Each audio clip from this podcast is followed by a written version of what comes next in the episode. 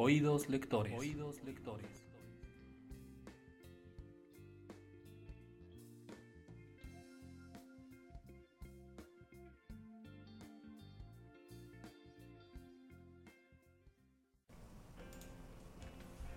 El libro salvaje, Juan Villoro. Capítulo 2.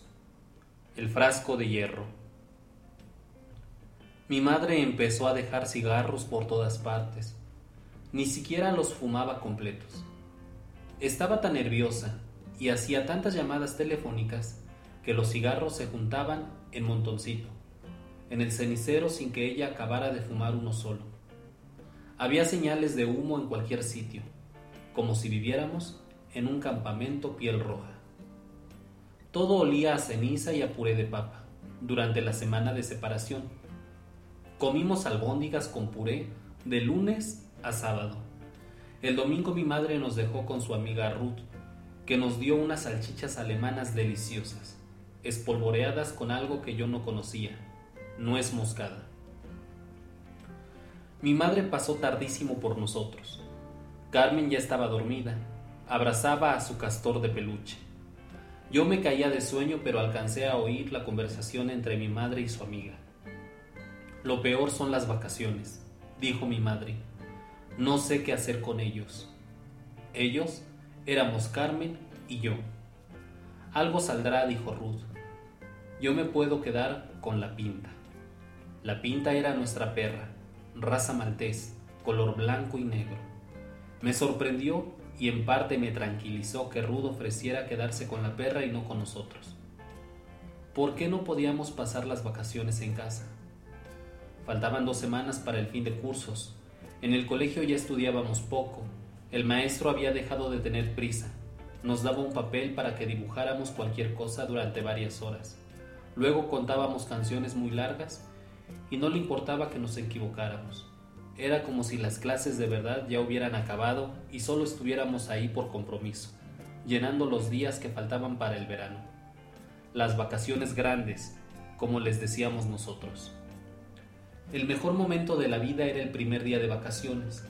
El sol entraba de otro modo al cuarto, un sol animoso, color miel que calentaba las cortinas y hacía saber que venían dos meses sin escuela. En ese primer día podía pasar cualquier cosa, como si la luz llegara de Australia y sus desiertos de arena rojiza. Si dejas de comer durante un año algo que te gusta muchísimo, chocolate, o espagueti o pollo rostizado y de pronto vuelves a probarlo, te gustará todavía más que antes. Así era el primer día de vacaciones. Pablo, mi mejor amigo, vivía a dos calles de la nuestra. Habíamos planeado muchos juegos para el verano, incluyendo entrar a una casa abandonada que tenían las ventanas rotas y donde vivían gatos salvajes. Iba a ser el mejor verano de mi vida pero mamá tenía otros planes. Una tarde regresé de jugar con Pablo y encontré el pasillo lleno de cajas. Las cosas de tu padre, explicó mamá. Me asomé a una caja y vi libros. Mi padre estudió ingeniería y había escrito un libro de título muy raro, Puentes de Voladizo. Me explicó que así se llamaban los puentes que se parten en dos y se alzaban para que puedan pasar los barcos. Pensé que él iría por sus cosas, pero poco después llegaron dos cargadores y se llevaron todo en un santiamén. Las cosas van a ir a una bodega, en lo que tu padre regresa de París. ¿No iba a rentar un estudio?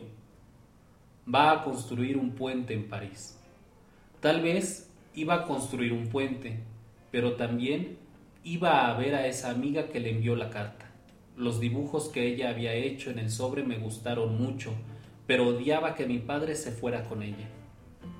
También odié que mi padre construyera un puente allá. Seguramente se trataba de un puente que se levantaba para que pasaran los barcos. Esa era su gran especialidad. Yo prefería los puentes que no se separaban y seguían fijos, conectando dos orillas. No me importó que sus libros aburridos se fueran de la casa. Mi madre tomaba pastillas color azul cielo contra el dolor de cabeza. Luego supimos que no tenía simple dolor, sino un padecimiento más fuerte llamado jaqueca. También padecía gastritis. El jugo de naranja le caía muy pesado y lo bebía con un popote hecho de vidrio para no tomar aire, que por lo visto le caía aún más pesado. Era tan guapa que se veía bien incluso cuando tomaba jugo, aunque ponía una cara como si bebiera vidrio, vidrios rotos que le destrozaban por dentro. Cada tercer día me mandaba a la farmacia a que le comprara remedios para la jaqueca o la gastritis. Cuando íbamos a casa de la abuela, ella le decía, es por el cigarro, la culpa de todo la tiene el cigarro. Pero mi madre no podía dejar de fumar, y menos con tantos problemas encima. Cuando la abuela hablaba mal del tabaco, mi madre cerraba un ojo como un pistolero a punto de disparar. Encendía un cerillo con un rápido movimiento de experta en fuegos y fumaba con una intensidad especial. Luego se comunicaba con nosotros al estilo piel roja. De su boca salían señales de humo que querían decir hago lo que se me da la gana. Una noche soñé que entraba a la casa abandonada siguiendo un gato blanco. En todas partes había fogatas hechas con muebles. Llegaba al salón principal donde ardía una mesa muy elegante. En un sofá estaba mi padre leyendo un periódico. De pronto el periódico comenzaba a arder, pero él no hacía nada. Veía el fuego como si fuera una noticia. Desperté antes de que las llamas llegaran a mis manos. Pensé que mi padre prefería vivir en una casa abandonada con los muebles y el periódico ardiendo que vivir con nosotros. Me enojé mucho con él y le pegué a mi almohada hasta que no pude más. Luego imaginé que yo era un koala y abracé la almohada como si fuera mi árbol. Había llorado y la funda estaba húmeda. Tal vez por eso soñé que volvía mucho en el bosque australiano donde yo llevaba una vida de koala feliz. Me encantaba meterme en la cama con las sábanas recién cambiadas, la fresca maravilla de estar ahí. Con los problemas que teníamos desde que mi padre se fue, pasaron días y días sin que me cambiaran las sábanas. Al principio no me di cuenta, pero una noche me pregunté si algún día las sábanas volverían a oler a burbujas. Carmen también lo notó y le puso a sus sábanas unas gotas de champú para que olieran como nuevas. Para que no vieran que había llorado, mi madre usaba lentes oscuros, parecía alguien de la mafia, sobre todo cuando llevaba un cigarro en la boca y una pañoleta en la cabeza, pero se veía bien. Las mujeres mafiosas pueden ser guapas. Faltaban solo dos días para las vacaciones cuando nos dijo, tenemos que hablar. Fuimos al comedor donde ella rebanaba un melón. En los últimos días estaba tan nerviosa que se cortaba al preparar cualquier cosa. Cada vez que cocinaba sacaba la caja de curitas, segura de que se iba a lastimar. Luego se ponía alcohol y esto hacía que la cena supiera a farmacia. Tuve miedo de que se rebanara un dedo mientras hablaba con nosotros. Por suerte soltó el cuchillo y dijo, La pinta va a pasar las vacaciones en casa de Ruth. Habló como si fuera normal que los perros salieran de vacaciones. ¿Y nosotros? preguntó Carmen. Esta parte le costó más trabajo a mamá. Las palabras salieron de su boca como si estuvieran hechas de algodón. Los Bermúdez te quieren mucho, respondió mamá. Leila Bermúdez era la mejor amiga de mi hermana. Como siempre, Carmen quedó feliz con la solución. Si estuviera en un barco a punto de naufragar, estaría muy contenta de subir a un bote inflable. En los peores momentos se encuentra algo fantástico.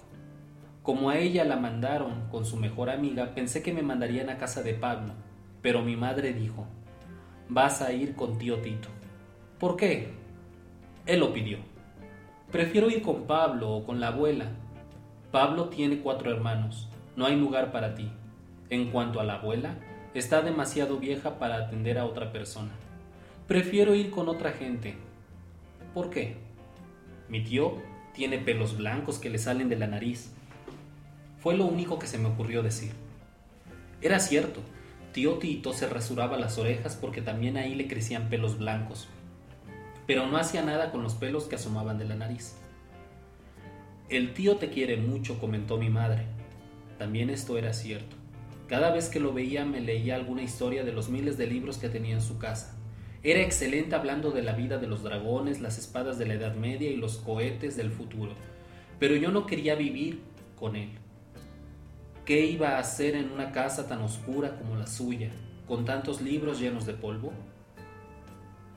Tío Tito no tenía hijos, era primo de mi madre y siempre había vivido solo rodeado de su inmensa biblioteca. ¿Por qué había pedido que yo fuera con él? Me resultaba simpático, pero prefería verlo poco. Tiene libros magníficos, agregó mi madre, pero no tiene televisión. La tele me gustaba tanto como el pollo rostizado.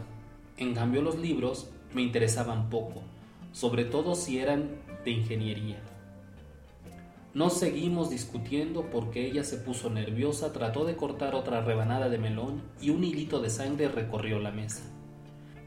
Ni siquiera puedo cortar un melón, dijo ella muy desesperada. Carmen y yo le dijimos que no era cierto, que en todo el edificio nadie cortaba los melones mejor que ella.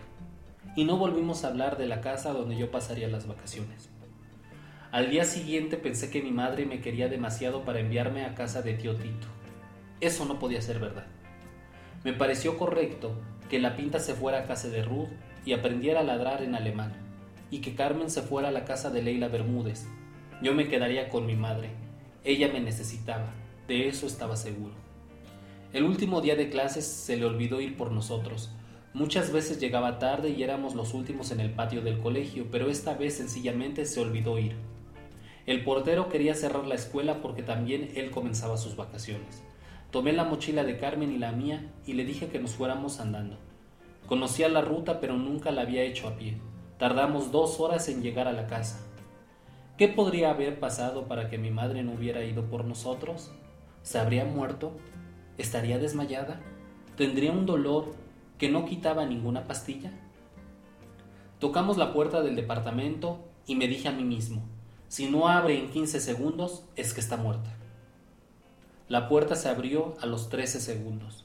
Mamá nos vio muy sorprendida, como si saliéramos de un sueño. Solo entonces se dio cuenta de que se le había olvidado ir por nosotros. Dios mío, ¿qué hora es? exclamó. Todo se me olvida. Nos pidió perdón de mil maneras. Estaba haciendo sus maletas y se me fue el tiempo, explicó. La maleta de Carmen ya estaba lista al igual que la canasta con sus peluches favoritos. Falta Juanito, dijo mi hermana, y fue por el muñeco que se llamaba como yo. La había puesto así para que yo aceptara llevarla al Club de la Sombra. Todavía entonces pensé que Carmen se iba a ir a otra casa, pero yo me quedaría. Mamá no podía separarse de mí. Voy a terminar tu maleta, dijo ella y se dirigió a mi cuarto. La seguí lentamente. La vi arrodillada ante mi cama, doblando camisas y colocándolas con mucho cuidado en la mesa, en la maleta. Lo hace para que crea que voy a ir, pero no le voy a creer, pensé. Siguió metiendo cosas hasta que llegó a un objeto pequeño y oscuro. Era un frasco. El doctor me había recetado hierro.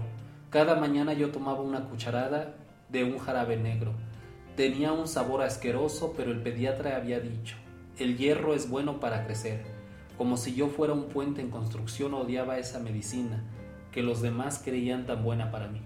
Solo en ese momento, al ver que el frasco de hierro entraba en la maleta, supe que todo era verdad que me iría de la casa y pasaría dos largos meses con tío Tito. Si mi madre empacaba algo tan preciso y extraño como ese frasco, es que la cosa iba en serio.